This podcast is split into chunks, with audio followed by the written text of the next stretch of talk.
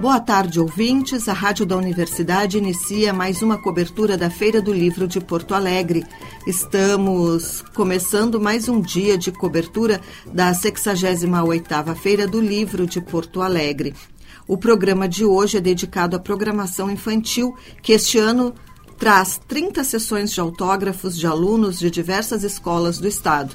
No Circo dos Mafagafos, o espaço da primeira infância na feira tem contações de histórias, intervenções circenses, espetáculos e teatro de bonecos, além de encontros com autores. No espaço jovem, Petrobras, há atividades com escritores, ilustradores, quadrinistas, grafiteiros, influenciadores digitais e outros convidados, além de mostras de projetos inovadores realizados em escolas. Ofertas de livros a preços reduzidos e entrada gratuita, com ênfase na diversidade, atualidade, inclusão social e acessibilidade, completam os atrativos deste encontro da feira com seu público. Para falar sobre toda a programação infantil e infanto-juvenil da Feira do Livro de Porto Alegre, recebemos no Estação dos Livros Sônia Zanqueta. A entrevista é de Pedro Palaoro. Estamos aqui no Estação dos Livros recebendo a Sônia Zanqueta, responsável pela área infantil e infanto-juvenil da Feira do Livro de Porto Alegre. Sônia, muito bom recebê-la aqui no Estação dos Livros. Eu que agradeço por esta oportunidade. Sônia, como é que como é que vai ser esse ano, né? A gente volta um ano pleno de atividades. Olha, é um ano de muitas expectativas. Eu, particularmente, estou muito contente porque nesses dois últimos anos nós tivemos primeiro uma edição totalmente online, inclusive as vendas, né? Uhum. E depois uma edição híbrida com uma programação mínima na praça. E então a área infantil e juvenil que eu coordeno e a programação para uh, professores e outros mediadores de leitura ficou muito prejudicada, ficou muito pequenininha. E agora voltamos com tudo. Nestas áreas que eu coordeno, nós temos mais de 300 atividades, incluindo ah, é um encontros monte. com autores, contação de histórias, oficinas, espetáculos, shows. É, é uma programação super vibrante e toda de entrada gratuita. Né? Isso uhum, é uma uhum. coisa maravilhosa. Sim. A gente poder dizer venham porque não custa nada. Né? Exatamente. E, uh, Sônia, qual que é a diferença, né, justamente dessa programação, esse ano podendo trazer as crianças de volta para a praça, né? Uh, toda essa programação vinculada às escolas, como é que está funcionando isso? Sabe, para um número grande de escolas, sobretudo públicas, a feira é, uma, é a culminância do trabalho de leitura e escrita. Então, meses antes, eles já estão entrando em contato com a gente. Me contem que o fulano vem. Uh, sim, o fulano vem. Então, os professores já tratam de conseguir os livros, de promover a leitura, de trabalhar, uh, de trabalhar esses textos e também de planejar a visita à feira para que seja agradável, produtiva, né? E uh, quando há essa leitura prévia, e todos os encontros com autores na, na nossa área infantil juvenil presumem né, a leitura prévia de obra dos autores, é, é, é, vale muito a pena, porque isto realmente tem um impacto forte na formação de leitores literários, né? Hum. que é um dos nossos objetivos. E outros objetivos da, das minhas áreas ali é formar mediadores de leitura. Então, nós trabalhamos o ano todo nessa questão e na feira temos vários seminários, temos um seminário que é o Seminário Internacional de Bibliotecas, com vários parceiros, a UX, na Universidade de Caxias, Conselho Regional de Biblioteconomia, Associação de Bibliotecários, várias outras entidades. Uh, temos um seminário de leitura promovido pela UERGS, uh, temos um encontro sobre práticas de uh, mediação de leitura literária promovido pelo Instituto Federal. Este ano temos um seminário em comemoração aos 20 anos do programa de leitura do ótimo escritor da uh, da, da SMED Porto Alegre, que tem o apoio da Câmara do Livro. Então, uh, nós não só oferecemos uma programação concebida ali pela, uh, pela equipe a partir de sugestões de, de muitos parceiros, mas também acolhemos eventos prontos, como esse que eu citei, que tem o seu público próprio que fazem questão, os organizadores fazem questão de que ocorram na programação da feira. Uhum. Então, é, é, é, muito linda essa participação da comunidade na construção da programação da feira, né? Sim, com certeza. Uh, Sônia, a, a, fe, a, a, área infantil da feira sempre foi um destaque, né? Uhum. Uh, quais são os destaques que a gente pode dizer, contar, adiantar para as pessoas desse ano, né? Uhum. Tendo em vista todas as novidades. É. Bom, nós temos vários. É, é, é, importante que quando um professor ou um pai vá com criança à feira, que já tenha uma ideia de onde estão as atrações. Nós teremos de novo o Teatro Carlos Urbim, entre o Farol Santander e o Memorial. Ali a principal atividade nos dias de semana é o autor no palco. Uh, para ensino médio, ensino, ensino fundamental, ensino médio e EJA. Nós temos uhum. atividades para EJA também. Uh, e nos fins de semana temos espetáculos e outras atividades para toda a família. Mas o, o, a atividade que mais chama as escolas é o autor no palco. Depois temos o Circo dos Mafagafos, na praça, diante da escadaria do memorial, é um espaço para a primeira infância. Então, ali temos uma equipe maravilhosa de contadores que estarão caracterizados como personagens de circo, né? E uh, também teremos teatro de bonecos, encontro com autores intervenções circenses nesse local. Uh, teremos um espaço Jovem Petrobras na praça também, diante do Marx, né, com uma programação focada no público jovem, né, naturalmente, uh, com muitos encontros com autores, uh, atividades relacionadas com quadrinhos, RPG, robótica, tudo aquilo que interessa o público jovem. Né? Queremos que, que esse espaço dê uma sacudida assim, no, na, nas escolas, que vejam quantas possibilidades há de, de qualificar a, o que se oferece aos alunos. Né? Então, muita troca de experiências também haverá, a ocorrer ali. Né? Uh, no térreo do memorial, onde funciona o Espaço Cultural dos Correios, nós teremos a Sala Moacir Scliar. Tu fez que nós homenageamos o, o Urbim uhum. com o teatro e o Scliar com esse espaço, porque eram dois autores muito queridos da área infantil e juvenil. Eles meio que se mudavam para a feira durante a sua realização. Né? Então, nessa Praça Moacir Scliar ocorrem muitas atividades, sobretudo para mediadores de leitura, e atividades de coletivos, clubes de leitura, uh, uh, entidades, eh, grupos que, que, envolvidos com livro, leitura e literatura. Temos uma novidade bem legal este ano. Uh, nós temos um acervo de mais de 8 mil livros de referência em literatura infantil e juvenil da Câmara do Livro, que é um material que é consultado por quem trabalha nessa área. Né?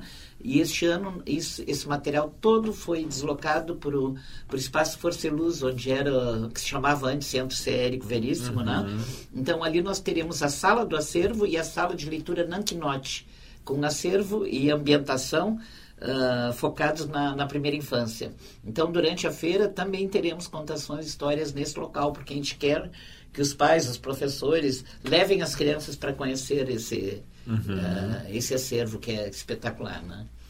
Uh, Sônia, tu mencionou sobre as, uh, as sessões de autógrafos. Uhum. Elas serão junto da, da área infantil ou junto das áreas de autógrafos então, mesmo? Uh, este ano nós vamos ter dois espaços de autógrafos. A Praça de Autógrafos Gerdau, que vai estar bem no meio da praça, e, o, e a Praça dos Autógrafos Coletivos, que estará entre o Memorial e o Marx. Uh, pela tarde, pela noite, ocorrem ali as sessões dos autores, que são cerca de 600 este ano, muitas coletivas com grande número de autores. E pela manhã, todos os dias da feira, nos dois espaços, nós temos escolas que, uh, que, auto, uh, que, promovem sessões de autógrafos de livros produzidos com texto dos alunos. Uhum. E, e, é tão incrível isso. Nós temos escolas como o Colégio Marista Rosário, que uh, eu creio que há 22 anos, mais de 20 anos, vai à feira anualmente para lançar um livro. E eles mobilizam, essas escolas mobilizam centenas de pessoas. O Rosário já chegou a mobilizar 1.500 pessoas num determinado ano, porque eles fazem uhum. atividades em dois lugares paralelamente, ao mesmo tempo. Né? Uhum. Então, é incrível como, a, como a, as escolas veem a feira como um espaço, como um momento em que elas devem mostrar o que foi feito nessas áreas, né? Sim, com certeza. Bom, uh, tu mencionou que durante as manhãs vão ter essas atividades. Teria algum adiantamento sobre os horários que tem as atividades mais comuns, assim? Ó, as atividades para alunos ocorrem às 9, 10 e meia, em vários lugares. Né? Uhum. Né? 9, 10 e meia, 14, 15 e 30. É preciso agendar. Ah, né? Nós já estamos com muito agendamento, mas ainda há espaço para muitas atividades. Uh, escrevam para visitação escolar arroba gmail.com, visitacal, né? Sem o uhum. cedilha e o tio. e imediatamente a gente responde, porque é, é muito importante para a formação das crianças essa oportunidade de encontrar os grandes autores dos quais eles leram obras. Este ano, na área infantil, nós temos cerca de 70 autores. E todos eles, assim, de renome estadual ou nacional, fora os que participam uh, da, da área da programação para adultos, que são quase 100, são praticamente 100, acho que 96 fora todos os que terão sessão de autógrafos e os que participam de atividades de parceiros, como esses seminários e outras atividades promovidas uhum. no espaço da feira por parceiros. Uh, tu mencionou que vão ter teatros, shows. Uh, tem algum, alguma coisa que tu poderia adiantar para os nossos ouvintes? Olha, na, uh, os espetáculos ocorrem sábados, domingo e feriados. E temos um feriadão esse ano. Além uhum. do feriado dia 2, 14 e 15 será um feriadão. Então, todos esses dias uh, teremos às duas e às quatro e meia um espetáculo. São os espetáculos mais importantes de, uh, de teatro para crianças uh, apresentados durante o, o, o, ano no Estado. Né? tem alguns que eu estou muito curiosa, que eu não assisti ainda, o Museu Desmiolado, do Alexandre Brito, por exemplo, que está tendo uma trajetória belíssima. Uhum. Então, eu não consigo assistir tudo, mas eu vou um pouquinho em cada um e fico fascinada, porque é, são atividades para toda a família, né? Ali Sim. vai a avó, o padrinho, a criança vai com, com algum familiar e às vezes vai toda a família, né? Teremos vários concertos também, né? Nós temos um concerto da Orquestra Vila Lobos, uh, o, o concerto Zafari, e o concerto da Orquestra Jovem do SESI, que, que é muito legal também, né? Então, no, pelas manhãs, nos fins de semana e feriados, são essas atividades para toda a família. E à tarde são os espetáculos. Beleza. Bom, Sônia, uh, já, já passamos por muitas, muitos temas aqui. Uh, teria algum autor que tu gostaria de destacar que vai estar na feira esse é, ano? Eu acho uma coisa bacana destacar que nós teremos este ano quatro autores de literatura indígena uh, na programação. Eles vão participar de uma mesa na programação para adultos e também vão participar de atividades com os alunos, né? E alguns com professores.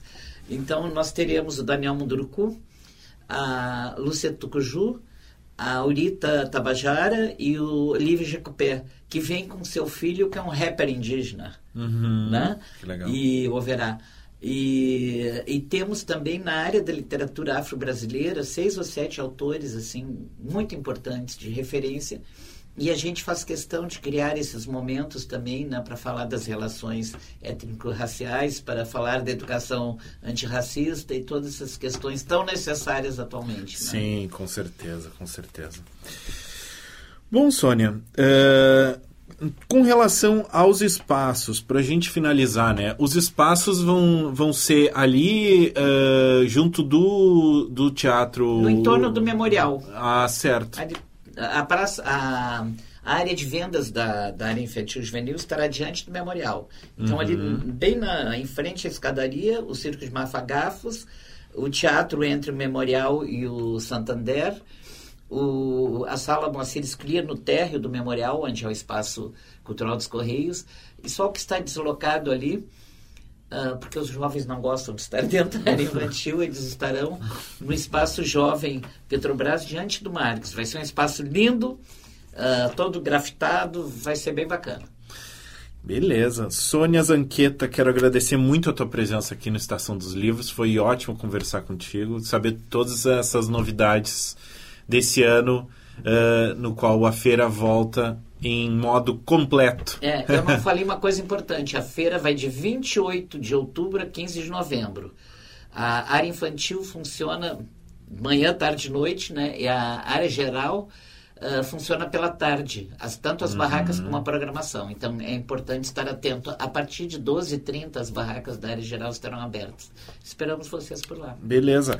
Uh, com relação à programação, uh, o site oficial da feira é o lugar é o lugar ideal é para as pessoas. É o local ideal. E fica também o, o, o e-mail que eu tinha dado né, para qualquer consulta sobre a programação infantil, visitaçãoescolar.gmail.com. Beleza. Sônia Zanqueta, muito obrigado. Eu que agradeço. Estamos apresentando o programa Estação dos Livros pelos 1080 da Rádio da Universidade. Entre os autores em destaque na área infantil estão Ale Garcia, eleito em 2020 um dos 20 criadores negros mais inovadores do país pela revista Forbes. Também estão na feira o ator Pedroca Monteiro e o escritor Daniel Condo, autores do livro Ser o que se é, que trata sobre a importância das diferenças. Dando sequência à série de entrevistas de hoje, eu converso com a escritora Kelly Cambraia. Kelly, o que te motivou a escrever o livro Eu, Vovó e a Cegonha? Uh, surgiu no desafio de uma oficina literária que eu fiz na PUC com o escritor Celso Sisto. Ele nos desafiou a escrever uma, um conto intimista, né? E, e, mas eu optei por fazer uma ficção. Eu não quis fazer nada pessoal, embora tenha muita inspiração, né, do que eu percebi assim na família. E então, e também inspiração para esse livro foi o livro do Sérgio Caparelli, Vovô Fugiu de Casa. Então foi assim, surgiu. A, a primeira pulga foi o desafio de escrever algo intimista e a segunda pulguinha foi o livro do Sérgio Caparelli. E tu já pensasse uh, em escrever uma história infantil? Uh, como é que foi esse processo uh, de... Porque é uma história infantil, mas ela também é muito adulta, né? É um, é um puxão de orelha para é. os pais também. Com certeza. A oficina era para literatura infantil. Então o propósito era esse, né? Personagem principal devia ser uma criança. Então, assim, é, é uma história para pecadores inocentes, costumo dizer, né? E então uh, surgiu essa menina contando a história dessa avó e eu, eu procurei trazer, claro, porque o ponto de vista é da menina, a visão da criança, né?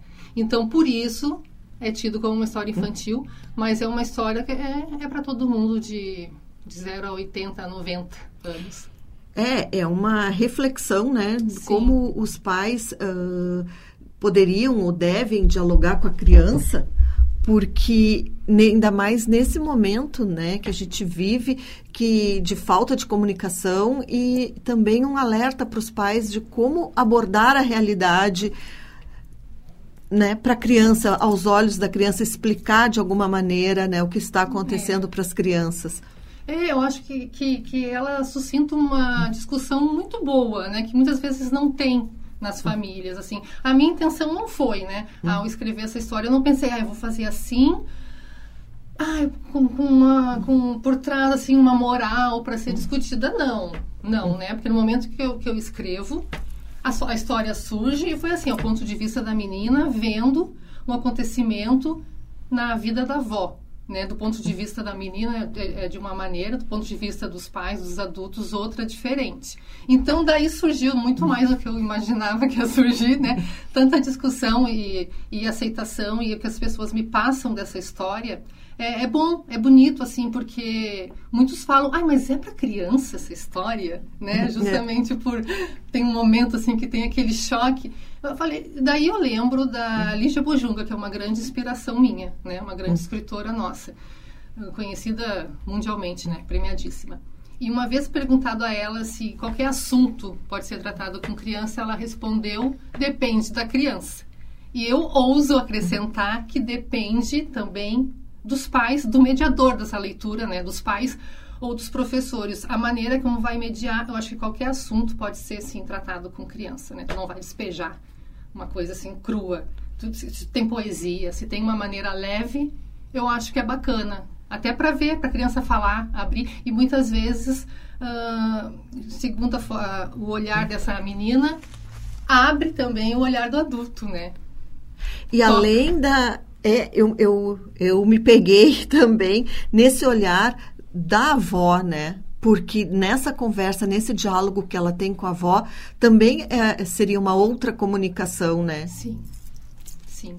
E, e, e assim, uma visão, digamos, da, no mesmo patamar, né?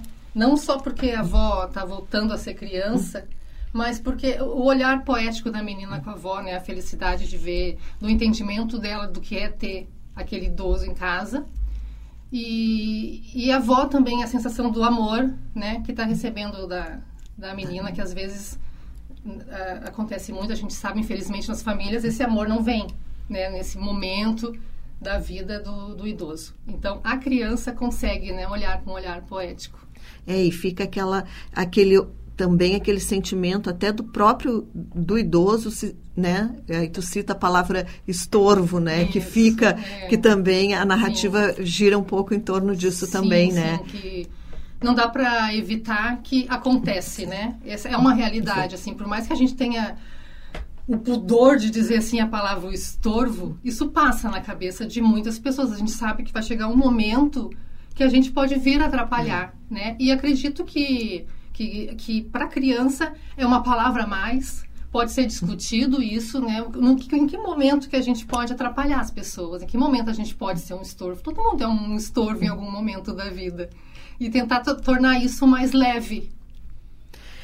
Bom, o, esse é teu livro de estreia. De estreia. Uhum. E aí tu já pensa, já tem alguma outra ideia engavetada, assim, que tu já pensa em lançar? Sim, já tenho, já tenho, sim. Da, uh, tem sempre aquela coceirinha, né, para escrever. Tenho mais história, assim, tem uma pronta, espero procurar conseguir uma editora e tenho outra que um projeto que eu quero continuar escrevendo que eu tinha abandonado um pouquinho agora vou voltar e legal que esse teu livro também ele marca né, o lançamento do selo Besourinha do Besourinha. Isso foi uma alegria, foi uma honra.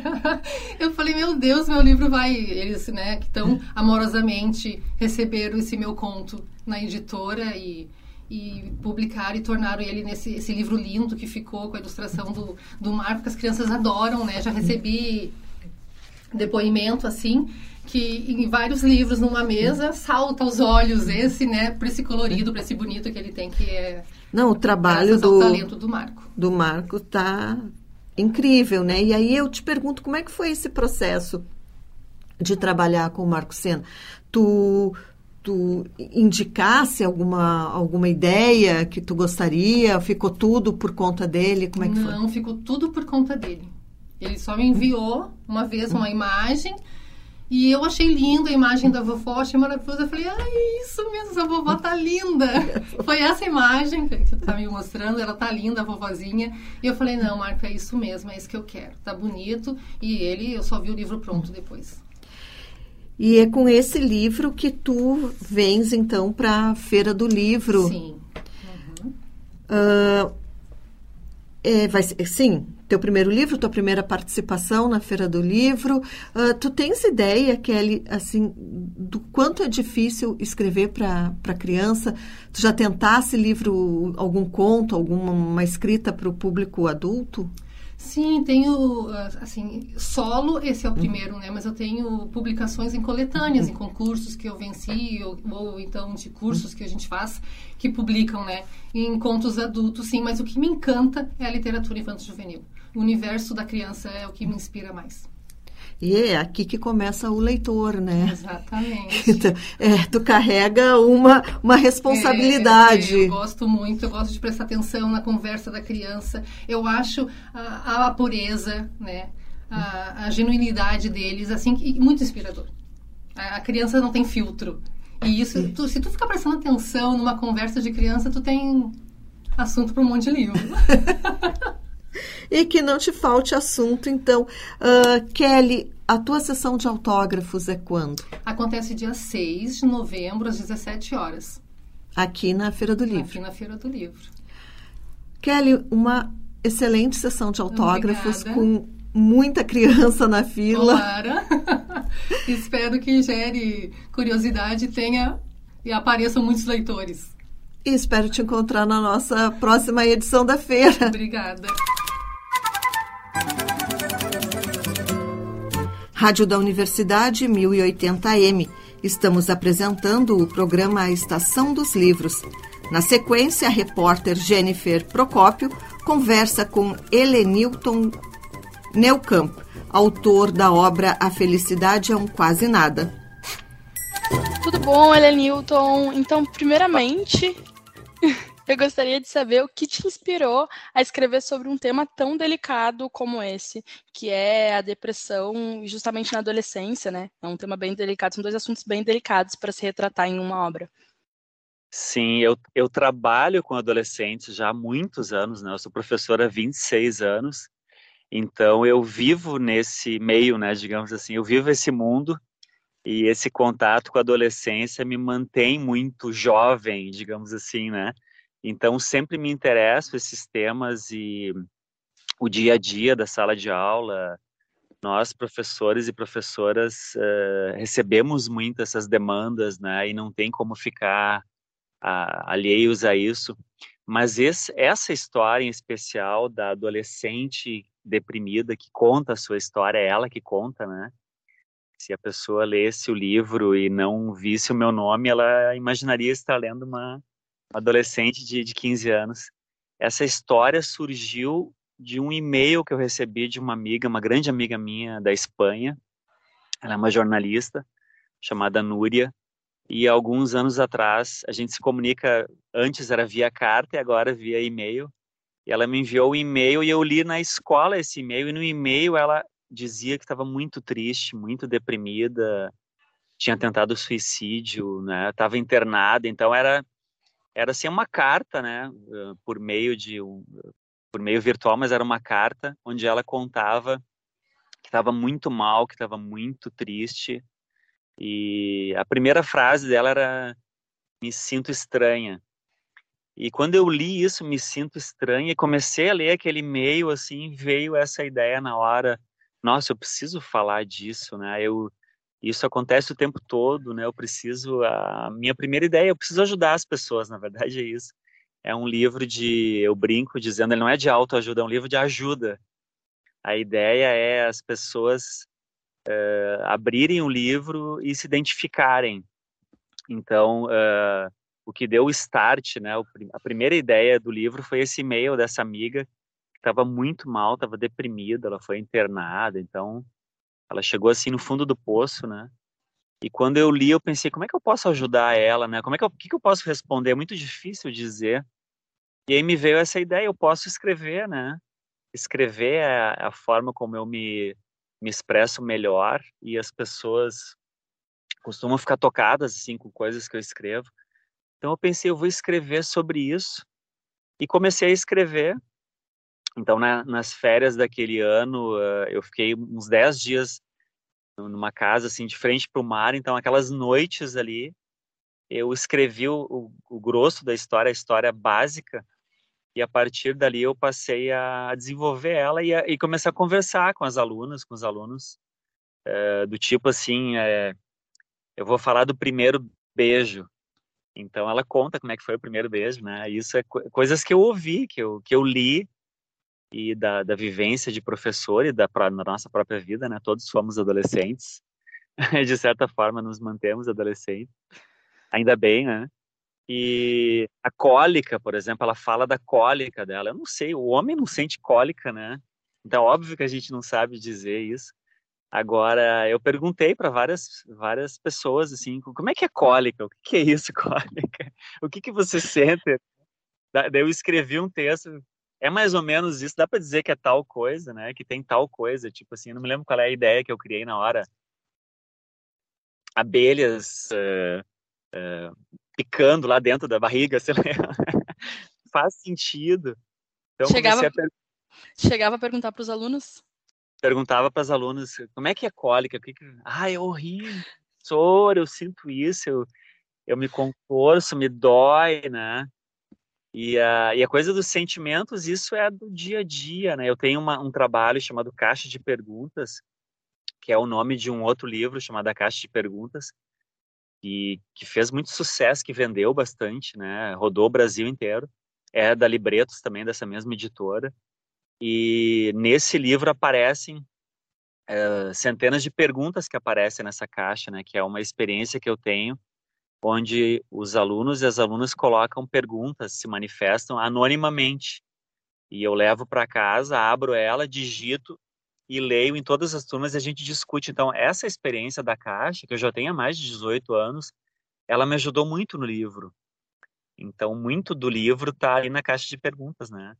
Que são manifestações de, de estudantes e são bem reais. Então, quem for ler o livro, A Felicidade é um Quase Nada, vai vai ver ali uma adolescente falando. É, ele é muito autêntico, muito real. Talvez isso pressione mais as pessoas que, que vão ler sabendo que foi um homem que escreveu em um, um adulto, né?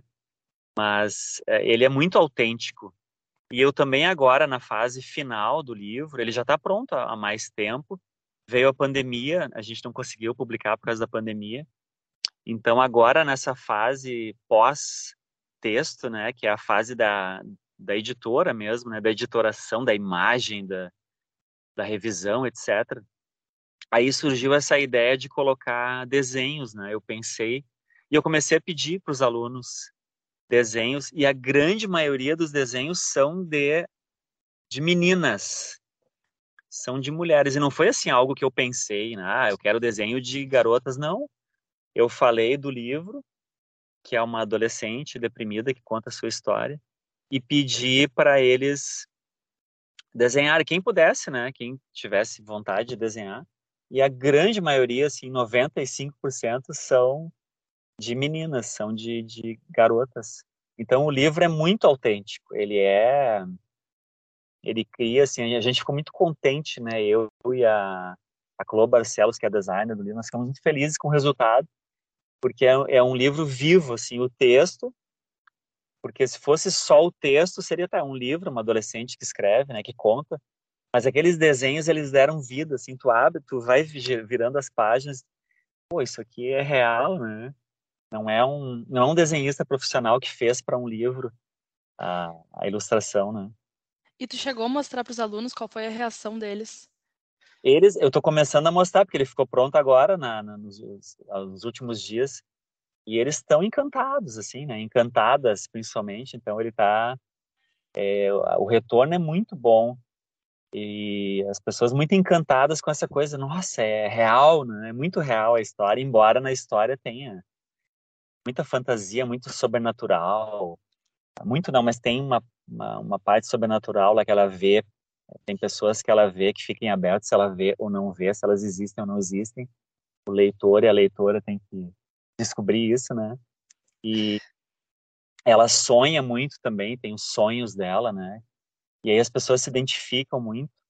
E, as, e eu percebo muitos adultos lendo, adultos, assim, eu quero dizer, adultos mais, assim, meia idade, né, digamos, 40 e tantos, 50 e poucos anos, e as pessoas se identificando também. Que eu achei impressionante isso, eu pensei, ah, as pessoas vão ler, até na, nos autógrafos eu coloco muito assim, né, ah, bom mergulho no mundo adolescente, no universo adolescente, e as pessoas estão dizendo: não, mas eu me identifiquei ali, tem muito a ver comigo. Eu também me sinto estranho, eu também me sinto isolada e fora do mundo, né? Então é um livro que procura essa leitora e esse leitor que estão deslocados, assim, que se sentem deslocados, que podem estar deprimidos ou já foram deprimidos.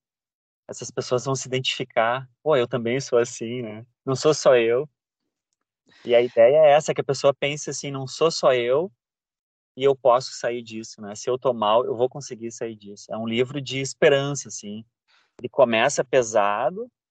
Uh, tem pessoas que me disseram, pô, no início eu fiquei meio assustado com o livro, porque parece que vai entrar num caminho meio pesado. Ele começa pesado porque ela tá mal, mas ele vai se desenvolvendo e ela vai encontrando caminhos para sair da depressão. É um livro bom de ler. Pois é, a gente tem exemplos de algumas obras assim famosas que falando sobre depressão acabaram uh, contribuindo para intensificar o problema. Uh, acredito que fazer um tema como esse tem essa preocupação também. Como é que como é que foi a tua preparação? Chegou a, a, falar com especialistas? A editora ela te deu algum apoio ou suporte em relação a isso? Como é que foi assim? Eu li muito, eu procurei, mas a minha ideia era sempre assim, tem que ser um livro autêntico tem que ser uma leitura real. Não pode ser assim, não é um estudo, embora tenham muitos estudos ótimos e é importante que aconteçam, né, que existam. Ele não é um estudo de campo, ele não é uma, uma tese, ele não é teórico, ele é bem real. O que eu pensei desde o início é ele precisa ser uma ajuda, ele precisa, ele não pode ser a, a personagem no final não pode morrer, né? Tem que ser, já chega de sofrimento nessa vida, né? Chega de depressão. A gente está num momento depressivo, né? O Brasil está saindo desse momento, que bom, mas o mundo está em guerra, né? Nós estamos num momento pesado, então já está a realidade já é pesada. Não tem por que vir mais um livro aí para ser mais um, um tijolo no muro, né? A gente tem que derrubar esse muro. Então eu li muito, eu entrei nas redes sociais em algumas páginas adolescentes assim, né? Tipo, não lembro os nomes, mas menina deprê, garota deprimida, para ver assim se o que eu estava escrevendo tinha sentido com aquele universo, né?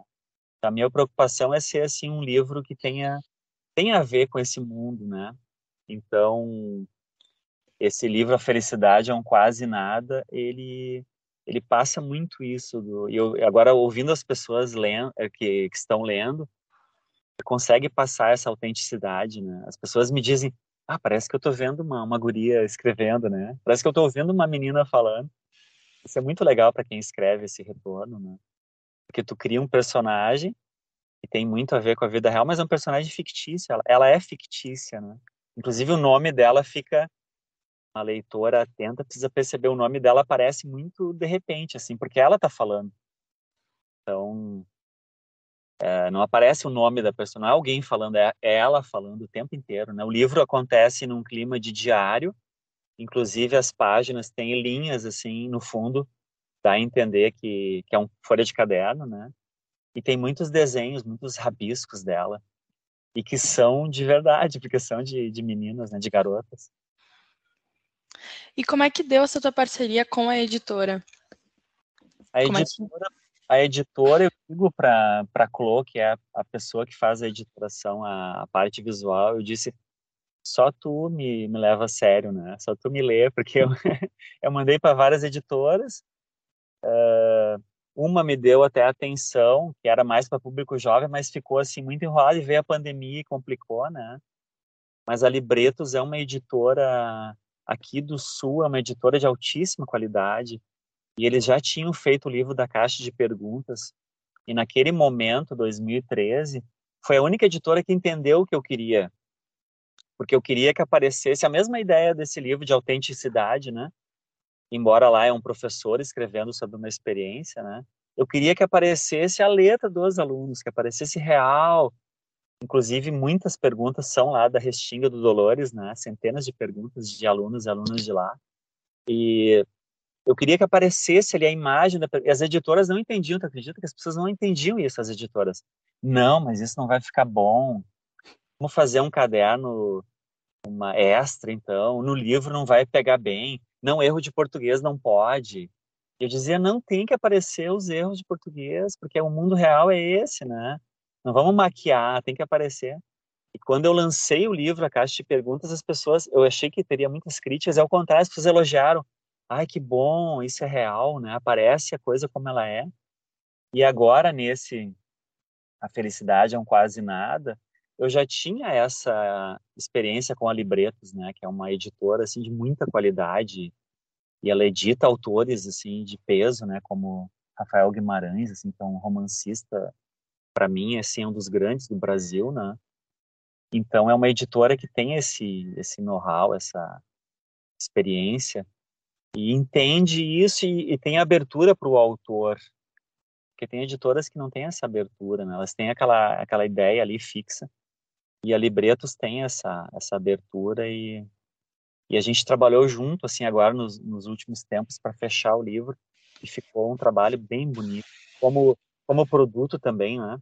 Ficou bonito de ver a capa. Na história aparecem vários gatos, né? Ela tem um gato preto então a capa, na capa aparece um gato também, é o Lulu, meu gato, um dos nossos gatos. E mas é o, é o gato dela, então os gatos representam um mistério na história, eles aparecem várias vezes. Então a capa mostra um gato também, né? E essa ideia do, do mistério, para onde vamos, né? Um gato que está em movimento, dá aquela ideia, o que, que vai acontecer afinal, né? Um enigma. Realmente é um livro encantador. E para quem se interessou pelo A Felicidade é um Quase Nada, como é que faz para encontrar ele? Para quem está passeando pela feira ou para quem está nos escutando? Para quem está na feira, na banca da editora Libretos. A Libretos está uh, vendendo o livro, né? provavelmente com exclusividade.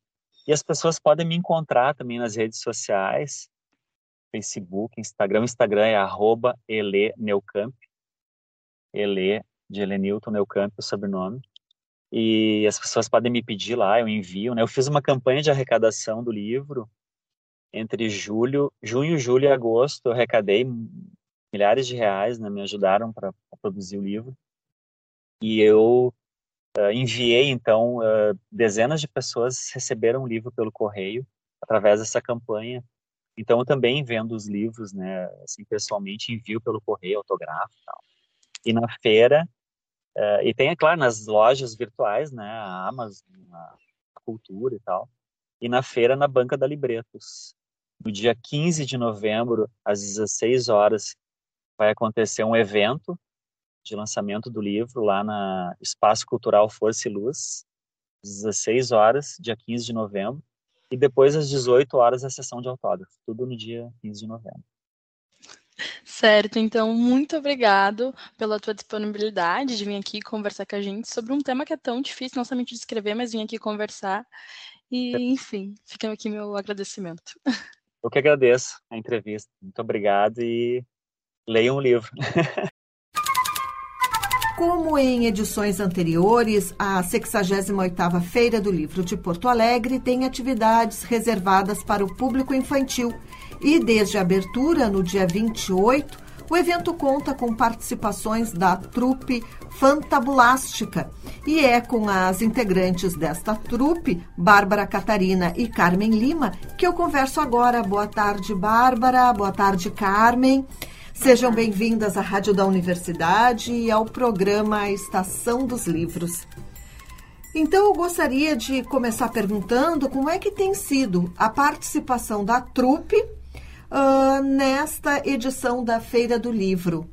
Boa tarde. Boa tarde. Eu já vou resumir com um bordão meu, um escândalo. Carmen, o que que tu tens uh, percebido nessa edição agora presencial, né, na, na Feira do Livro? Boa tarde, Cláudia. Boa tarde, ouvintes. Este ano está algo muito diferente dos outros, porque tem uma cor, tem uma alegria, tem uma animação que vai contagiar a todos que vão passar por ali, porque é um circo. É o Circo de Mafagafos, em homenagem a Glaucia de Souza, que tem o seu livro Saco de Mafagafos. E, e Trupe Fantabulástica, homenagem a Simone Sauresig, pelo livro dela também, de 25 anos. Ela está fazendo 25 anos também de estrada. Então, são duas escritoras que são homenageadas no nosso circo. E, bem, exatamente isso, é, esse contato agora com as crianças, né, presencialmente, uh, na feira, depois de dois anos. Uh, de pandemia, né, isoladas, como é que vocês uh, sentem esse retorno? Como é que as crianças estão interagindo? É, de uma maneira, para nós não é estranho, porque o ano passado a gente já teve um presencial, né? Então, para nós está tranquilo essa, esse contato com eles. A diferença é que o ano passado eles estavam mais mascarados. Este ano estão mais relaxados, né? Mas criança, o público em si, uh, fim de semana a gente tem aquele público variado, com todas as idades, pais, mães. Durante a semana, esse público escolar, esse agendamento escolar da primeira infância. Mas eu, pelo menos particularmente, assim, sinto que a energia é mesma, né? e que por mais que se ficou represado, preso, claro, vem com mais vontade, né? com mais vontade de estar ali conosco. Mas não, não muda muito, não para mim não muda muito assim.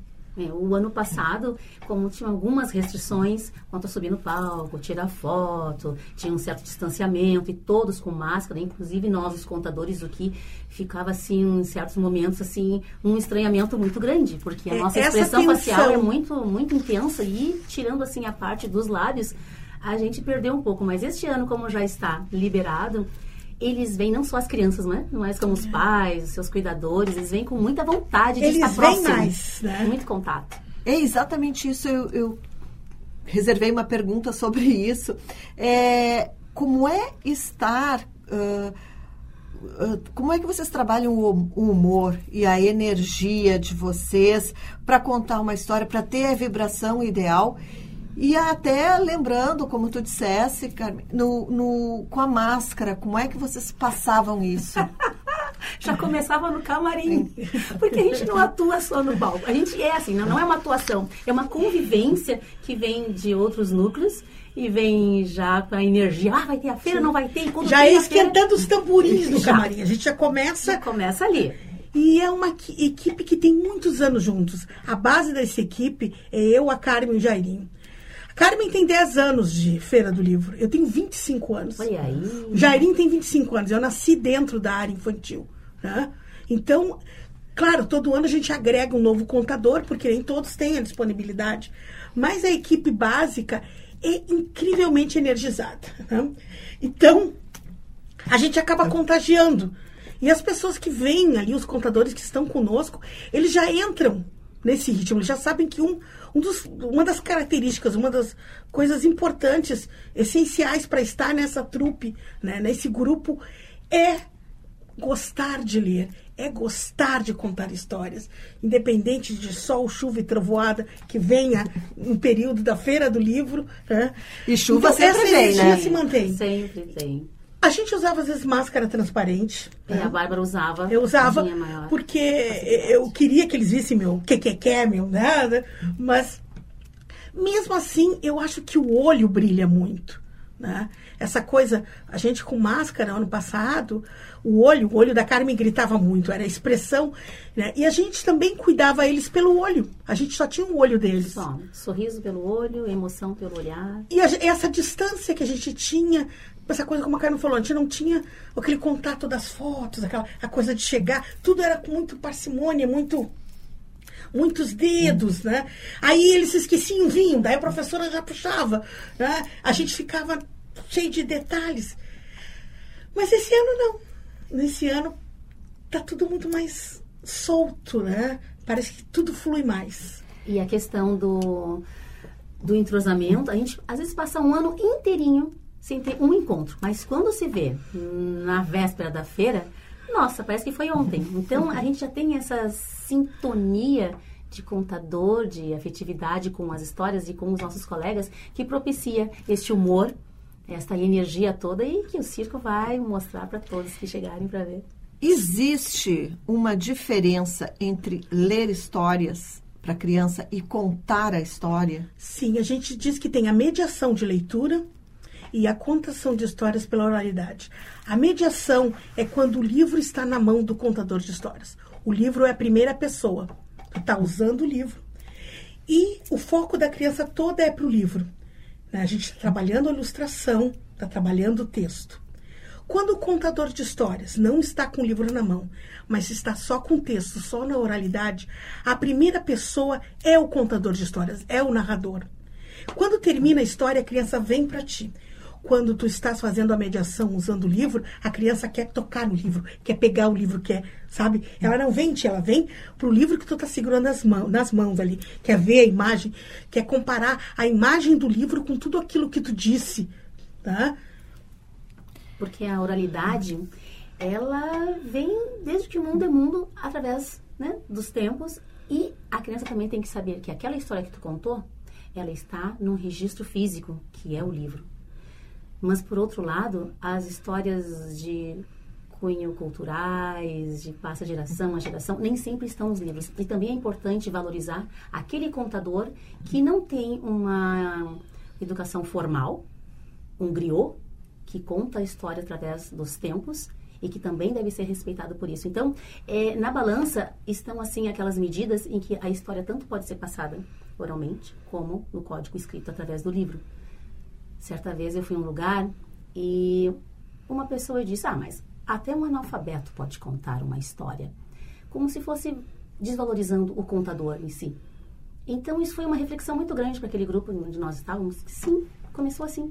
E é por isso que hoje nós temos essas histórias orais em forma de livros e histórias. Isso tem que ter um valor também, tanto a oralidade, sim, quanto a, o código escrito. Como existe um músico de ouvido que nunca fez uma aula de violão e tira uma música só de escutar. Existe o contador de histórias que escuta uma história e reproduz essa história sem nunca ter lido esse livro. Né? Que vem essa coisa da tradição, da oralidade, aquela história que vai passando. Então, nesse caminho, claro, a gente com o andar da carruagem vai aprendendo muitas técnicas, né? e as técnicas vão se equilibrando com a prática e com, a, com os nossos dons, né? com a nossa versatilidade. É todo um encontro. Mas o essencial sempre é a gente uh, saber que a gente não pode fugir daquela espinha dorsal da história. Não sabe? Uh, tem, tem os diferenciais. Né? Eu sempre digo tem os clássicos, os contos, né? o folclore, ficção. Mas a gente tem uma espinha dorsal. Não é porque o contador de histórias não está com o livro na mão uhum. né? que ele está inventando alguma coisa. Ele está seguindo, tem um caminho. Né? Então, tem esse diferencial. E a gente é um formador? A gente é um formador de leitor. De uma certa maneira, a gente está ali fazendo a formação. Porque tudo que a gente trabalha dentro da Feira do Livro e fora o nosso repertório pessoal como contadoras de histórias é literatura. Literatura de boa qualidade. E mesmo Com... porque estamos na Feira é, do Livro. A gente então, não pega qualquer né? coisinha. Né? A gente aprendeu com o tempo a saber saborear, né? a saber apreciar né? Os, as notas, né? as citricidades daquelas histórias para poder compartilhar contador de histórias, ele é um chefe. Ele tem que perceber quais, o que, que é o público dele. Ah, um tem intolerância à lactose, o outro não pode com camarão, não sei o que. Né? Tu sente o que, que tu pode servir. É, eu acho que esse é o bom do bom tempo que a gente tem como contadoras de histórias na Feira do Livro de Porto Alegre, que nos permite encontrar esse público tão diversificado, né? E ter que viver em várias cozinhas e aprender várias culinárias. Nosso papel fundamental é, através da contação de histórias, fazer o link com o livro, porque como eu falei antes, né, é a feira do livro. Então nós é. estamos ali para incentivar aquela leitura que é o objetivo fundamental. Tudo está linkado. Exato. E aí, ah, como a Bárbara falou, sobre o público diversificado, né? Como é que vocês, ah, como é que se estimula a, a leitura ou uh, prender a atenção do, do, do, dos alunos que são ali de diversas faixas etárias? Como é que a gente sabe como a gente tem um, a gente tem ali, por exemplo, durante a semana nós temos um público realmente infantil, os agendados, os pequenos. Escolas. Então a gente prepara um cardápio específico para esse público. Durante o fim de semana nós temos um público variado. Mas existe sempre aqueles menus que agradam a todos. Né? Todo mundo gosta de batata frita, né? então, a gente sempre procura trabalhar contos universais, contos né, que agradem desde uma criança de dois anos de idade até uma senhora de 80 ou 14 ou 13. Que a gente e, e, nós temos uma gama muito grande de histórias maravilhosas. Nós temos o nosso folclore, que é riquíssimo, e que histórias que nos nós temos o folclore africano, que é riquérrimo.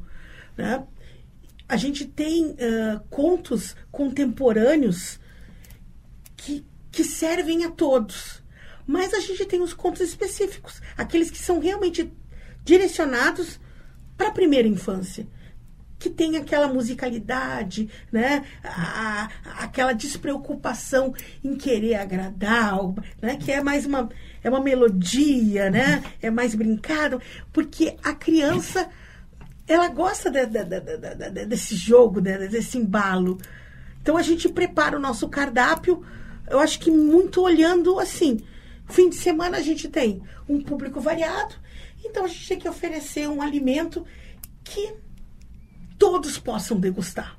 E as histórias são escolhidas já no meio do ano. Junho, julho agosto tem que já estar com as histórias todas já selecionadas. E no final de semana, como a Bárbara falou, o público é tão variado, mas a gente percebe quando os avós, as avós, os pais vêm, nossa, essa história, essa canção me remete ao tempo da infância. Muito obrigada, vocês fizeram com que eu voltasse no tempo que a gente brincava com tudo isso e como é bom esse resgate histórico das brincadeiras que a gente também faz, a musicalidade com jogos de adivinha, com canções de roda, com trava-línguas. Parlenda, trovinha, então, Tudo isso é faz parte da nossa literatura, da, do nosso folclore popular também, que são histórias que eu gosto muito de contar.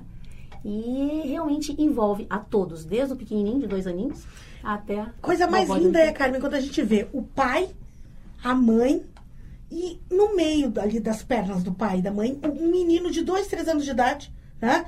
E ao lado um guri de 12 anos. A gente, a gente pegou todas as idades. E eles ficam 35 a 40 minutos ali fixos na gente. Né? E daí tu pensa assim, essa história que estou contando agora, ela não tem uma restrição.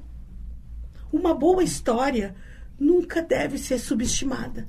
Uma boa história, bem conduzida, ela vai sempre chegar ao ouvinte. Então, para mim, eu já contei. A gente tem versões, como digo o outro. Se tu vai chegar, pegar a versão original do Chapeuzinho Vermelho, é Mortal Kombat. Mas se eu for pegar né, mais suave, eu trabalho lá com as séries iniciais. Então, acho que a gente tem essa, esse olhar já de saber como conduzir. É, o, o contador de histórias, ele está conduzindo. Né? Cada contador tem a troja digital, cada contador vai levar de uma maneira. Mas ele tem que ter essa percepção de saber que eu tenho um público variado e que esse conto que eu vou trabalhar agora, como disse a Carmen, a gente já começa a trabalhar bem antes. Nada que acontece naquele espaço é pensado um mês antes. A gente já está terminando a feira e já está pensando nas próximas histórias e quais foram as que fizeram mais sucesso, mais ibope, para trazê-las de volta. E, uh, bom, eu vejo aqui, conversando com vocês, a paixão realmente que vocês têm pelo ofício, né? Como é que vocês chegaram à contação de histórias? Isso é, veio intuitivo, assim? Vocês tiveram uh, algum curso? Se prepararam como? Eu vou falar por mim, depois a Carmen fala né, a, uhum. como aconteceu a contadora de histórias dela. A minha contadora de histórias já nasceu na infância. Quando eu era pequena, eu perguntava pro meu pai, pai, no que, que eu sou boa? E ele dizia, Bárbara, tu é muito boa de me atucanar. Né? Fica correndo de cá, correndo de lá. Mas qual é a profissão que dá para atucanar? Né? Aí eu fui levada pelas artes, pelo teatro. O teatro é a minha base, eu venho das artes cênicas. Mas dentro do teatro, eu percebia que eu era uma linha meio Francisco Coco, muito canastrona. Né?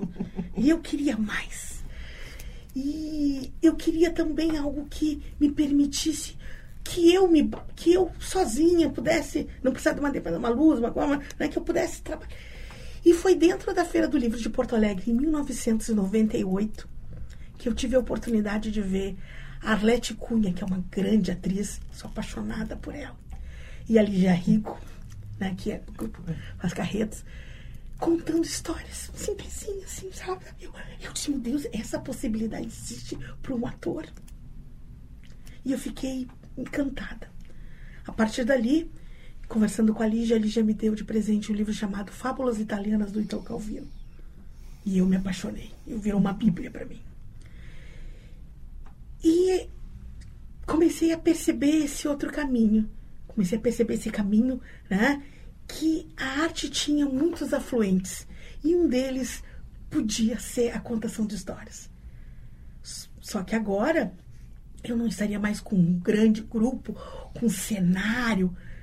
Todo esse cenário, a musicalidade, tudo teria que vir através da minha oralidade. Eu teria que expor isso dentro da história como eu vi elas fazendo, e outras vezes, né? E isso foi, foi ficando forte em mim. E eu, dentro da Feira do Livro, comecei a ter contato com escritores, ver oficinas, conhecer o fulano. Isso começa a te abrir um olhar.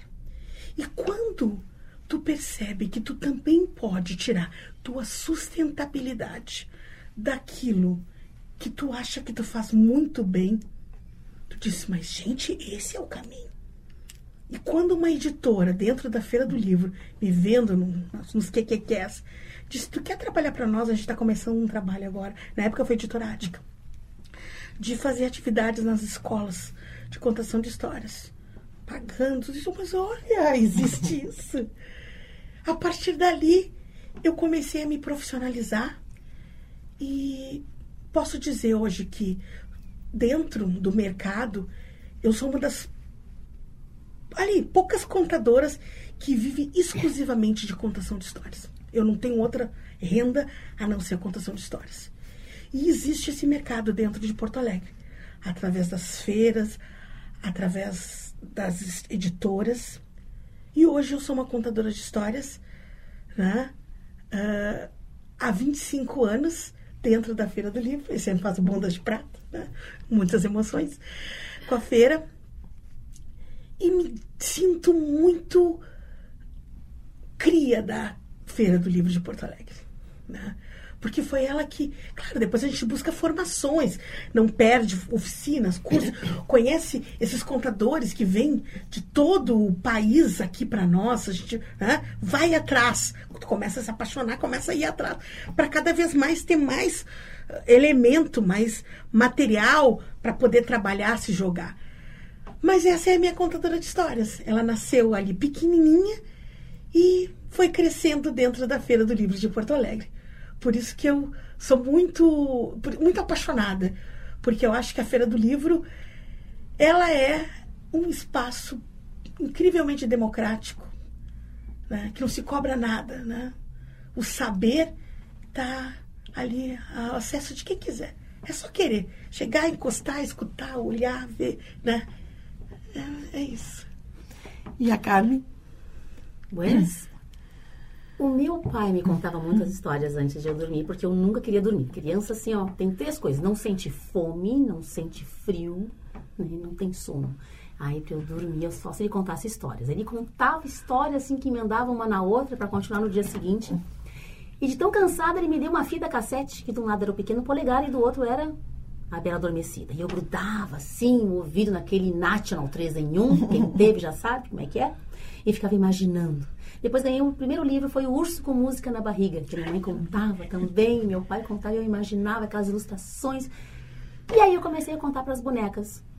Comecei a contar para as plantas. Eu botava os vasos sentados assim, para mim, com os meus ouvintes. E aí fui indo, fui indo, e minha mãe, vai fazer magistério, essa menina gosta de criança. Mentira. É que todas as minhas coleguinhas iam pro centrinho da praia e eu ficava em casa, que eu não podia sair, e os irmãos vinham comigo para escutar as histórias que eu tinha para contar. Mas no magistério eu só gostava da parte de fazer as artes. Contar história, confeccionar os bonecos e tudo. Eu fui até chamada na diretoria dizendo que eu não tinha postura de professora. A única daquelas 38 que ainda tá no magistério sou eu. E aí, fui trabalhar numa escola de educação infantil que na época era creche, uma colega do magistério disse: Olha, eu tô saindo, tu quer minha vaga? Ah, eu quero. Já tinha feito a faculdade também. E ali eu notei que tinha o final do dia contação de histórias para as crianças. Mas eram sempre aquelas histórias mais tradicionais. E eu tinha alunos negros. E não tinha histórias com personagens africanos. E eu comecei a desenhar, ilustrar os personagens. E os indígenas também, porque não haviam livros falando sobre indígenas. Comecei a desenhar. Então ali eu tinha as minhas histórias que eu comecei a criar. Nas férias de uma oficina de teatro com Olga Reverbel e sua equipe. Olha aí que escola. Fui fazer teatro e ali me apresentei e tinha um outro diretor que me viu e me chamou para fazer uma outra peça e ali conheci outros atores que eram contadores de histórias. Bom, comecei também a fazer animação de festas. Aí uma menina que fazia animação me deu um cartão. Ó, oh, o meu cartão. Aí eu li o cartão dela. Contadora de histórias. Existe isso? Sim, e tu ganha para isso? Sim. Ai, mas que coisa. Eu nem sonhava em ser contadora. Até que fazendo teatro de bonecos, fui fazendo, fazendo e fomos para a Maratona de Contação de Histórias no Teatro de Arena. Isso lá em 2006. E dali nós tínhamos que apresentar no Cais do Porto, na Feira do Livro Infantil. Nossa, aí foi a glória. Aí descobri, assim, esse caminho na época. Gente, quem lembra que a área infanto-juvenil tinha todo o cais do Porto. Ah, era um escândalo, era um paraíso. Deus do céu. Era o nosso mundo. 44 bancas só infantis. E fora os armazéns que eram assim, cada um tinha uma atividade com as crianças, era pro lanche, era pro teatro, era pra contação. E ali conhecemos, é, acho que a Sônia, Sônia Zanqueta, que estava ali participando junto com os contadores de, teatro, de, de histórias do Teatro de Arena. E aí nos ofereceu um, um momento, um espaço. Conhecemos Juliano e a Morgana, que tinham um espaço. A Val também. A Val É, é, o QG E dos aí- Pitocos. Era o QG? Era o QG dos Pitocos, Era era o QG lá. dos Pitocos. Um eu tinha a Arena das Histórias lá. né? Nessa época eu não estava no que eu era Arena das Histórias. Mas era o QG dos Pitocos. E aí, nossa, era um espaço imenso que acolhia, acho que umas 100, 150 pessoas ali e vários autores e contadores e começamos assim e a coisa foi indo, foi indo. Depois eu vi Bárbara e, e Jairinho no teatro, no Sancho Pança e dali a coisa foi e a Sônia me chamou pro próximo para fazer um a momento. gente se encontrou no Cais. Eu com a Carmen encontramos encontrei no Cais. Cais. E depois passamos para o meio. E aí me chamaram uma vez, me chamaram duas. Olha, mas eu tô dando conta do recado. Aí eu vi que a coisa estava séria. Menina, não é bolinho? Aí comecei a fazer as oficinas, os cursos e participar de seminários e conhecer vários autores, contadores, ilustradores. E daí a gente não para mais, porque é um bichinho que pica. E nossa senhora, mesmo que tu quer dizer, não, este ano é meu último ano, não vou. Não, É vamos verdade. de novo. Não, vamos. E É, assim, os não livros- consegue largar. Agora, pensando isso, os livros aproximaram a Carmen. Né?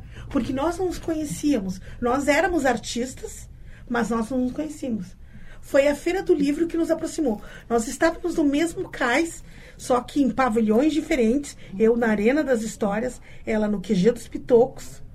Né? Trabalhando, ela trabalhava com as séries mais iniciais ali no QG, e eu trabalhava com os mais adolescentes e tal, com as professoras na arena, mas a gente se aproximou.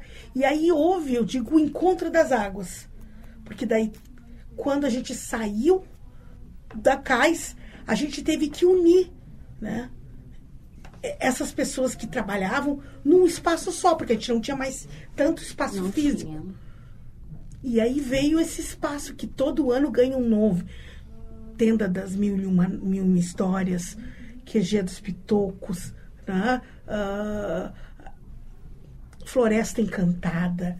Esse ano a gente já teve também ah, con- né, ah, das Maravilhas, Os agora me- contos de Anderson. Contos de. Anderson. A gente já teve vários nomes para esse espaço. Esse ano é Trupe Fantabulástica. Né?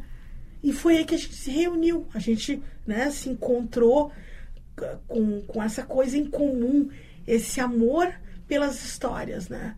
E saber que nos vemos, nos respeitamos como contadoras de histórias, porque a gente fala uma mesma língua. Isso é muito bom. Conhecer pessoas que falam a mesma língua. Não precisa ser traduzido, né? Isso é bom demais. Já tivemos vários colegas que passaram conosco, mas agora nós estamos também com o Jonathan. O Jonathan Ortiz Ortiz e o, Arthur. Cortes. Uhum. E o Jairinho Klein, sempre, né? O eterno nosso oral, autor. É uma poesia só, né? Não, como diz o outro, eu né, come- quer dizer, comecei na Feira do Livro com o Jairinho, como parceiro, como meu. A gente fazia muito arauto, a gente não fazia contação de história, que eram os personagens, né, que recebem e tal, as figuras. A gente fez Menina Bonita Troço de Fita, né? Fez o Coelho, eu fiz a Rainha de Copas, ah, eu fiz o Corcunda de Notre Dame com a Valkyria, eu era o Corcunda. Foi a feira que eu mais sofri, que levei pontapé, que era judiado, que me judiava Oh. Corcunda, né? Mas a gente fez tantos personagens dentro da feira e o que, o que nos consagrou, né? Que nos, foi o Don Quixote Sancho Panza. No período ali do- do- dos 420 anos de Cervantes, nós no Cais do Porto tínhamos esse espaço, essa, imagina um teatro para mil pessoas dentro do Cais do Porto. Era uma loucura lutar aquilo. E era o Teatro Sancho Panza. E foi o ano que a gente veio com tudo. Uma caracterização, com um trabalho, com né, muito rico. E ali a gente, pá, né? Foi a partir dali que mas também eu sentia que eu queria mais que ser só um arauto, né? Fazer aquelas encenações. Eu queria contar as histórias. E aí a Sônia me deu de presente, Sônia Zanqueta, minha chefinha maravilhosa, me deu um espaço chamado Arena das Histórias. E agora, nessa edição, então, da Feira do Livro, vocês têm, até o final, atividades infantil. Muitas emoções, contação. todos os dias. Nós temos dias com quatro, cinco apresentações, porque a gente vai ter na programação espetáculos de teatro, a gente vai ter outros contadores, né? Porque o nosso espaço vai funcionar até determinado horário, digamos até às 17, às 17h30. E depois, às 18 horas até às 20, tem o projeto Todo Mundo Pode Contar Histórias, que são contadores de histórias, são escritores que vêm com É, os até às seus livros. 19, cara, mas Ah, aumenta um pouquinho. É, fica mais ou menos. É, que a pessoa né? fica um pouquinho mais, às vezes depende. Sim, então esse espaço vai se tornar um, um plus Aham. né, É dentro que todos- das contações para infanto. Nós tivemos durante 12 anos em Porto Alegre, não podemos esquecer, a presença e a, a riqueza do escritor Celso Sisto, contador de histórias. Sou muito agradecida a ele sempre, porque ele trouxe o seminário de contador de histórias para dentro da Feira do Livro de Porto Alegre. E foi ele que abriu essas portas aqui da nossa província de São Pedro para o Brasil. Eu não conhecia os contadores que vieram da Amazônia, de São Paulo, de Minas Gerais, de Tocantins, da Argentina. Ele trazia esses escritores, contadores, e eu ficava, meu Deus, mas isso é muito grande.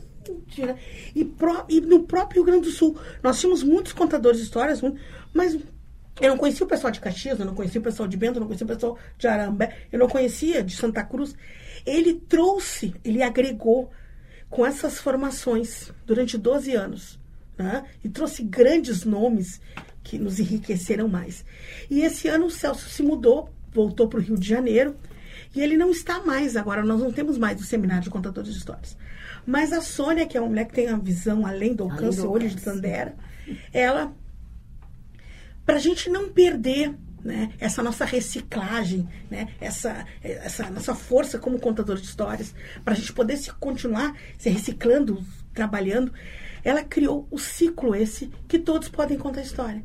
Então, dentro desse ciclo, todo escritor ou contador de histórias que vem vai dar uma cândia para nós. A gente vai ter Rogério Nádia Barbosa, a gente vai ter Lenice Gomes, a gente vai ter Beatriz Mirra, que é a maior contadora de histórias do Brasil, para mim é, um- é uma referência. né? A gente vai ter muitos nomes, vai ter uma Rosana Rios, a gente vai ter muita gente boa, né? a gente vai ter o Jacobé, a gente vai ter tanta gente, todas as linhas, desde a africana, a indígena, né? do, do cordel. Então, tu vai olhar na programação, olha, isso aqui tem a ver com a minha linguagem. Eu vou lá hoje porque não tem inscrição, as pessoas podem chegar às 18 horas, sentar na sua cadeirinha, e vai depender muito de como esse, essa, esse artista vai querer eh, desenvolver a sua oficina. Se vai ser numa linha de palestra, se vai ser numa linha mais de movimento, ativa, mas isso vai nos enriquecer muito. A gente vai aprender muito. A gente vai ter muita troca. né? Então, ah, o, o nosso espaço está eu digo assim, contemplando a todos, desde as crianças até aqueles que contam histórias para as crianças ou para os adultos, né, em geral. Gurias, agradeço a participação de vocês no Estação dos Livros. Eu conversei com a Bárbara Catarina e a Carmen Lima, que estão contando histórias aqui na Feira do Livro. Muito obrigada. Nós agradecemos o convite, o espaço e convidamos a todos, participem. Não deixem para a última hora. Todo mundo tem uma conversa e diz, ah, mas já vai acabar. Gente, nós ficamos lá todos aqueles dias e vocês têm a cara de pau de dizer que já vai acabar. Cheguem lá, hein? 68ª Feira do Livro de Porto Alegre. Ai, que maravilha. Trupe Fantabulástica é um escândalo, gente. Venha para o Circo de Mafagafo. Estamos apresentando o programa Estação dos Livros pelos 1080 da Rádio da Universidade. Quem conhece a escritora caxiense Elaine Pasquale Cavion sabe que o texto dela é simples, mas não é raso. Para crianças, traz ludicidade e estimula as ideias. Para adultos, pitadas de filosofia e poesia disfarçadas de literatura infantil.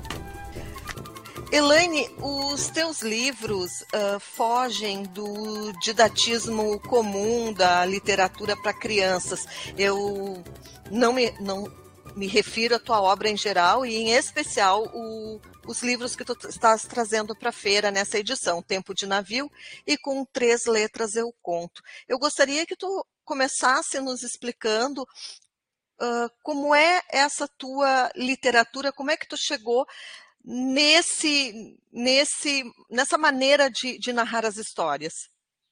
Uh, então, olha só, é, eu acredito que seja uma característica da minha obra em geral, sim, desde a primeira, do primeiro livro que eu lancei, porque eu entendo que uh, não existe essa classificação em literatura para infância ou para adulto. Isso é uma questão apenas de, de enfim, de, de protocolos, de, de catálogos mas eu entendo que a literatura ela é literatura sempre. Ela vai contar histórias que dizem respeito ao ser humano, seja ele criança, adulto, o que for. E então a minha proposta é sempre contar histórias para que essas crianças elas possam uh, imaginar, relacionar com, com as suas vivências. E, e são histórias que têm muitas camadas. Então não existe assim um público. A criança, desde muito pequena, o pai contando, a mãe contando a história, ela vai ter o seu entendimento. Se ela for um pouquinho maior, ela vai ter fazer outras descobertas dentro do texto e assim por diante. Então, eu penso em temas que me sensibilizam para escrever as minhas histórias e a partir desses temas eu desenvolvo o meu texto. Uh, então, essa essa vontade da história do mundo, da minha observação. E eu sempre digo que, na verdade, eu não escrevo para crianças. Eu escrevo, eu escrevo. Uh, porém, os meus livros eles ficam muito adequados a essa faixa etária. Então, seria mais ou menos isso. E eh, tu falasse sobre os temas, né? Eu queria te perguntar como é que tu escolhe esses temas? Uh, tu faz alguma pesquisa antes ou eles vêm, ah, isso aqui ia ser, ia ser legal, ia gerar uma historinha. Uma historinha não, uma história, né? Uma história. Uh, é, então, uh, os temas, eles chegam até mim de alguma forma, como todo escritor, né? Acredito que uma ideia, ela é muito pequena. Ela é um relance, ela é algo que você vislumbra, né?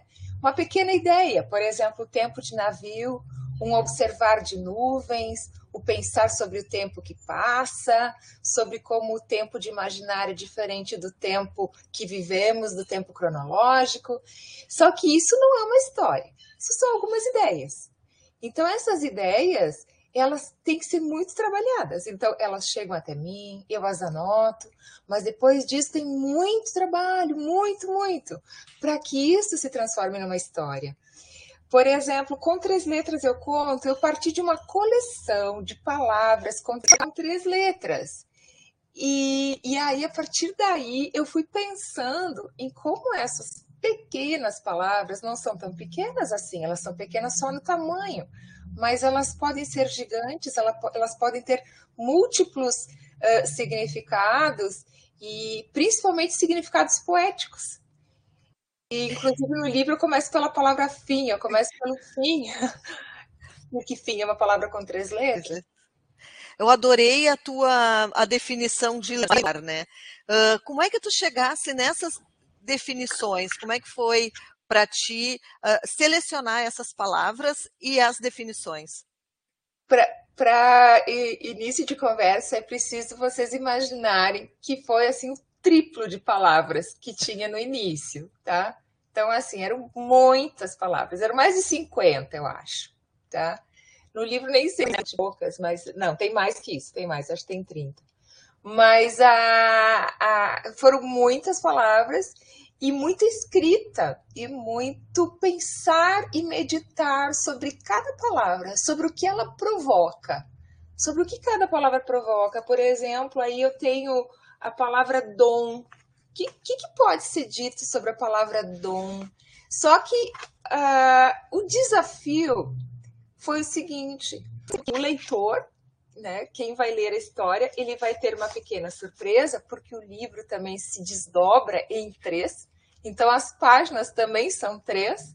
Então, essas três palavras que estão e que fecha com uma quarta, todas elas têm uma relação nesse sentido. Então, eu faço uma brincadeira aí, por exemplo, com um navio antigo, mas isso vai se relacionar com todas essas, essas outras três palavras anteriores. Então, também tem esse jogo de brincar um pouco com o sentido, mas também com uma palavra que, com a que vem antes e com a que vem depois. E, e tu já consegue definir assim qual é o teu público, Elaine? Olha, eu trabalho muito, muito já com, com o público de, de estudantes, dos pequenos leitores, e eu tenho trabalhado nessa minha trajetória, desde a educação infantil, são os pequenos, cinco anos, os quase pré-adolescentes, adolescentes até. Então eu tenho, eu pego toda essa faixa etária que, que muitas vezes faz a, a leitura dos meus livros. E todos eles, com todos o diálogo é muito delicioso. Com todos eles eu aprendo demais. Todos têm uma leitura singular e, e, e têm as suas colocações, a sua compreensão, a sua, o seu imaginário próprio. Então, é, são encontros muito ricos em toda essa gama de, de leitores, de pequenos leitores que eu chamo. E já cheguei, inclusive, a trabalhar os meus textos com leitores. Que quando a gente fala assim uh, no título, a gente tem uma ideia, né? Mas na verdade esse navio ele não, não está nas águas, né? Ele está nas nuvens. Então, uh, queria que tu falasse um pouquinho sobre esse esse livro, O Tempo de Navio. Ah, sim, essa é também uh, as minhas ideias com, com esse elemento surpresa, fantasioso, até brincando com o surreal. É, esse navio ele não navega na, no mar, ele navega no ar, porque ele tinha, vou contar ali, né? Que ele tinha ar na alma, com seus cais de nuvens, e toda a tripulação passa a viver lá naquele local, conta a história disso tudo, e conta a história de um menino que enxergava esse navio. E, e aí vai ter uma, uma, um momento em que a história provoca esse personagem, né, com uma escada de corda que, que o navio solta para ele, que está até na capa, e, e aí se desenvolve toda a aventura dele e ele vai descobrir que lá o tempo é diferente. Então, uh, é um livro que ele é muito especial. Ele, eu fiz também em parceria com um ilustrador, um grande ilustrador brasileiro, que é o João Moraes. Então, o projeto gráfico desse livro ele é primoroso. Ele é um livro que justamente por ter essa ideia da verticalidade do ar que a gente ele também abre de uma forma diferente, ele abre não de forma horizontal, mas ele abre de forma vertical as páginas. Uma trabalha com as cores também, com esse azul do céu, com esse esse sépia um pouco mais esmaecido, que é o tom aqui de, da terra.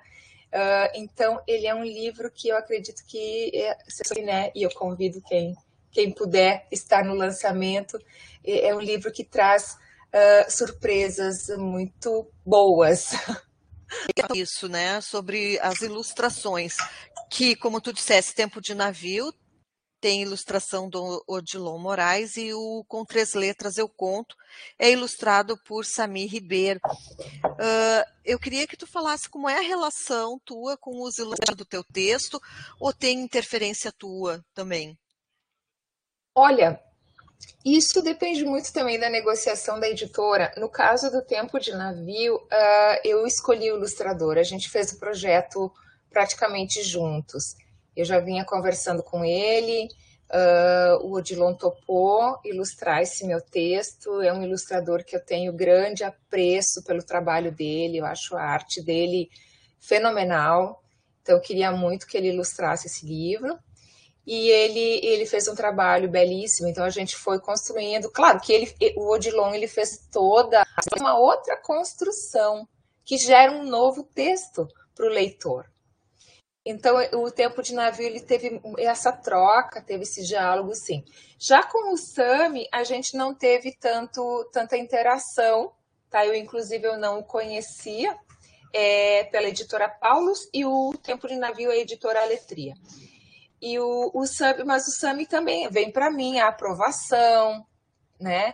E eu gostei muito do trabalho dele, eu, eu, eu percebi que ele buscou soluções bem interessantes e bem construídas também aqui com, pro, com três letras.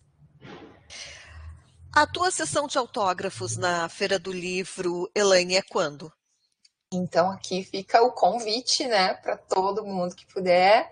Vai ser no dia 10 de novembro, às 17 horas, lá na Praça de Autógrafos, que é o local ali que, que os autores ficam autografando. Então, assim, convite para quem puder ir conhecer o meu trabalho, vou ficar imensamente feliz de estar lá recebendo todos. Elaine, uma boa sessão de autógrafos para ti com os teus dois livros, Tempo de Navio e com três letras Eu Conto. Muito obrigada pela tua participação aqui no Estação dos Livros. Eu que agradeço, agradeço demais. Muito obrigada.